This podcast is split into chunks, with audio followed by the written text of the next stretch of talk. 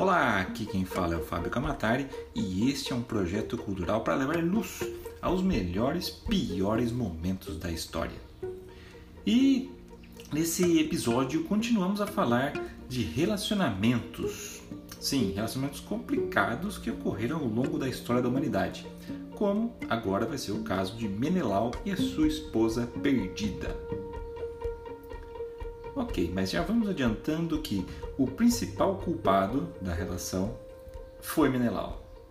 Sim, eh, não diria que ele foi o culpado de todo o problema, mas ele foi é, o responsável por tomar as piores decisões. Ele viveu entre 1280 a 1150 a.C. E qual foi o dano, o resultado negativo de sua consequência né, de decisões mal tomadas, senão a destruição da cidade de Troia e um consequente abandono de várias cidades gregas durante duas décadas. A causa? Bem, a busca de sua esposa perdida pelo mundo então conhecido. Nas palavras do Heródoto, abre aspas, até então não houvera de uma parte ou de outra mais do que rápidos depois de acontecido, porém, os gregos, julgando-se ofendidos por, em sua honra, fizeram guerra à Ásia, antes que os asiáticos a declarassem à Europa. Ora, conquanto lícito não seja raptar mulheres, dizem os persas, é loucura vingar-se de um rapto. Manda o bom senso não fazer caso disso, pois, sem o próprio consentimento delas, de certo não teriam as mulheres sido raptadas. Fecha aspas. Beleza. A história de Helena de Troia, primeiro relatada pelo poeta grego Homero em Ilíada, e até hoje sujeita a interpretações fantasiosas, agora mais cinematográficas do que poéticas, né? já foi alvo de descrença generalizada durante muitos séculos. A versão de Homero está pinhada de deuses pegadores, disfarçados de animais e de concursos de beleza um tanto quanto duvidosos. Pouco se questiona, porém, que bardos historiadores gregos eh, posteriores né, tenham descrito eventos pelos, pelo menos que ocorreram em parte, né, como sugerem evidências arqueológicas. Então, nem tudo que está escrito é verdade, mas nem tudo que está escrito também é 100% mentira. Homero escreveu a Ilíada cerca de cinco séculos depois dos eventos narrados. Então, não é de admirar que, é, usando as sensibilidades contemporâneas dele, né, ele tenha introduzido deuses na história para dar uma condimentada no assunto. Naqueles tempos, não se precisava de muito mais que imaginação para aceitar que Helena seria filha de Zeus, né? E do que para os tempos atuais admitiu Brad Pitt como Aquiles, né? Bom, a saga do rapto de Helena e a subsequente guerra de Troia continuam sendo um dos melhores exemplos de perigo da luxúria. No todo, a história sugere né, a imprudência de que um hóspede vai na casa de um homem, né? E aí, quando vai partir, vai lá e leva embora a esposa do anfitrião. Então, meu amigo, acho que não é uma boa ideia fazer isso. Acrescentamos a esse erro crasso a dupla idiotice da raiva e da inveja, agravadas quando o marido abandonado, no caso Menelau, insistiu nos direitos de um velho tratado e arrastou todo o seu reino e o reino dos vizinhos também em uma missão de vingança. Muitos deles demoraram quase 20 anos na guerra e no, e no retorno. Como a gente vai ver, eu acho que foram 10 anos mais ou menos de guerra e mais 10 anos para voltar. Né? Para não falar na maioria que morreu e ainda deixou as sua, suas famílias, os seus lares completamente desamparados que, e mal sobreviveram a, aos, segundo registros, né, assédios de diversos lados e desastres naturais.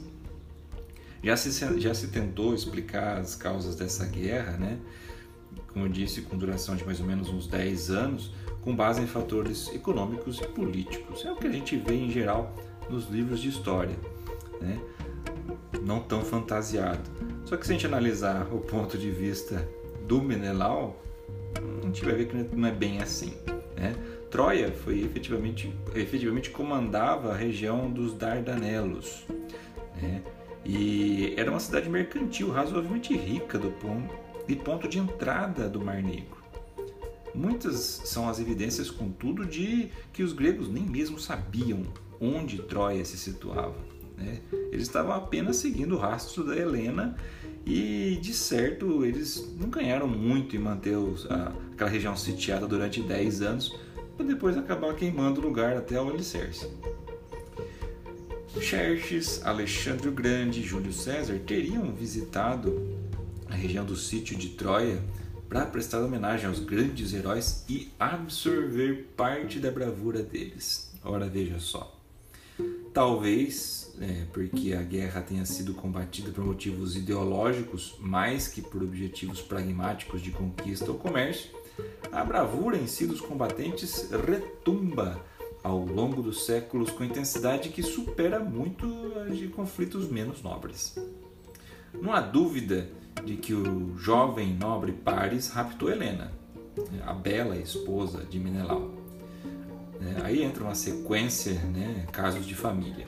A mãe dele, Écuba, rainha de Troia, sonhou que daria luz a uma tocha flamejante. É, essa ocorrência foi interpretada pelo vidente Esaco como um presságio de que o bebê destruiria a própria pátria. Depois do nascimento da criança, Écuba sentiu-se incapaz de matar o bebê, olha só, né, com as próprias mãos. E o que levou é o rei Príamo a pedir ao seu pastor-chefe, Argelau, que deixasse a criança no alto de uma montanha, onde ela morreria. Super tranquilo. Paris, contudo, foi alimentado por quem? Por uma loba e sobreviveu. Argelau, ao encontrar a criança ainda viva nove dias depois, quando eu se arrependeu-se e criou Paris ele próprio. Paris tornou-se o mais belo jovem da antiguidade. Lembra da parte dos concursos de beleza? E reivindicou a sua posição em Troia. De acordo com Homero, ele foi convocado para mediar uma disputa entre três deusas sobre quem era a mais bela, devendo oferecer uma maçã de ouro a quem ele escolhesse. Cada uma das concorrentes lhe prometeu recompensas irresistíveis, mas ele escolheu Afrodite, deusa do amor, que lhe propusera a mulher mais bela da época, quem? Helena. As perdedoras, por sua vez, foram consideradas culpadas em grande parte pelo desastre que se seguiu.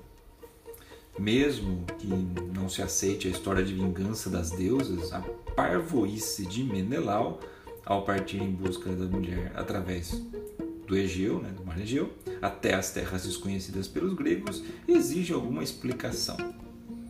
Para começar, Menelau não era assim um homem especialmente inspirador, digamos.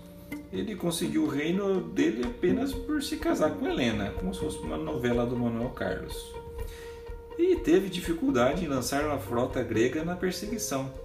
Né? Por isso que ele acabou tendo que convencer o irmão Agamenon, que era o rei de Micenas, e todos os outros gregos ali a sacrificar a própria filha Ifigênia a fim de apaziguar a ira da deusa, da deusa Artemis.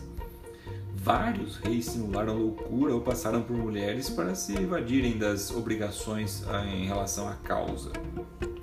E embora os escribas não tenham poupado palavras para exaltar a coragem de Agamenon, a bravura de Aquiles, a formosura de Helena e as aventuras do peripatético Odisseu, também chamado de Ulisses, Menelau, que simplesmente teria ficado furioso com o rapto de Helena, praticamente não inspirou grandes palavras de enaltecimento nos livros. O conto da guerra dispensa repetições. Vamos lá. Menelau finalmente né, enfunou as velas dos seus barcos com a sua frota de mil navios e cem mil homens e sitiou Troia por 10 anos. Um esforço, né, grande parte infrutífero. A Ilíada narra as batalhas, os duelos, os entreveros, as intervenções divinas, as traições e as bravuras ao longo dos anos. Né? Por fim, os gregos conceberam o infame cavalo de Troia. É aqui que entra a história do cavalo de Troia. Né? Eles retiraram a frota, que aparentemente deixando uma oferta para os deuses. Talvez também tenham envenenado a água daquela região, porque assim, na real, é difícil de imaginar alguém cair num truque desses. Mas os gregos, no interior do cavalo, né, é, de certo apressaram o fim da guerra, realmente, porque depois que os ingênuos troianos trouxeram o cavalo para dentro da cidadela, eles acabaram incendiando a cidade, encontrando Helena e navegando de volta para casa, assim como conta a história. Né? Historiadores militares sugeriram é, um tom tanto quanto prosaico que, as, que entre guerras semelhantes, objetos em formas de, de cavalo teriam é, sido usados como ariete, poderosos e para derrubar os portões, né? Então, como sempre, Homero desfia uma narrativa mais arrebatadora em torno da, história. Então, assim, ah, por mais ridículo que tenha parecido, afinal, poderia ter algum simbolismo esse cavalo. Troia foi destruída e muitos é, troianos morreram pela vanglória de Paris, Menelau e Odisseu. É, eles demoraram quase tantos anos para a viagem de volta quanto ocorreu em combate. E algo que foi bom na, na própria literatura em si, nas artes em geral, à medida que o ciúme do Menelau inspirou três grandes obras-primas literárias no padrão de epopeia, que foram justamente a Ilíada, a Odisseia e a Eneida, além de ter sido musa de incontáveis pinturas, esculturas, romances e filmes e além não vai parar por aí. Helena tinha muito a explicar. Né? Ela, porém, foi levada volta, de volta por Menelau. Então, ele conseguiu, embora tivesse dado à luz nesse período de Troia a quatro filhos. Então, dez anos, quatro filhos, calcule. E não obstante houvesse casado com o irmão de Pares depois da morte desse. Menelau foi impiedoso com o rival sobrevivente e planejou matar Helena. Tanto sacrifício por nada, né? Aparentemente eles viveram felizes até a morte de Menelau, em idade já avançada, ao que o Megapente, filho que não era legítimo de Menelau e uma escrava, assumiu o trono e acabou exilando Helena. Ela buscou refúgio em Rhodes com Polixo, né, que supunha ser sua amiga e mas que também era viúva de, é, de Trepólemo, acho que é assim que se fala, desculpa, não dá, não dá. Filho de Heracles e que também morreram no primeiro dia de luta nas praias de Troia. Como vingança e pela contribuição de Helena para a morte do marido, Pólix ordenou que, que as criadas né, se vestissem de eríneas, ou as fúrias, como a gente mais conhece, e enforcassem Helena numa árvore. Apenas 80 anos depois da guerra, conforme sugere a história, as terras da maioria dos gregos que nela lutaram foram devastadas por invasores dóricos. Não pela última vez, né? Parece que transpor os mares e conquistar terras alheias, dos quais pouco se sabe, por motivos também obscuros, não é muito bom para quem fica em casa. Né? Estudos arqueológicos sobre a localização de Troia identificam como a época provável dessa guerra os séculos 13 e 12 a.C. É mais ou menos consensual que Troia também se situava no território onde a gente conhece hoje como Anatólia, ao sul de Istambul, na Turquia, em algum lugar perto da cidade de Isalik.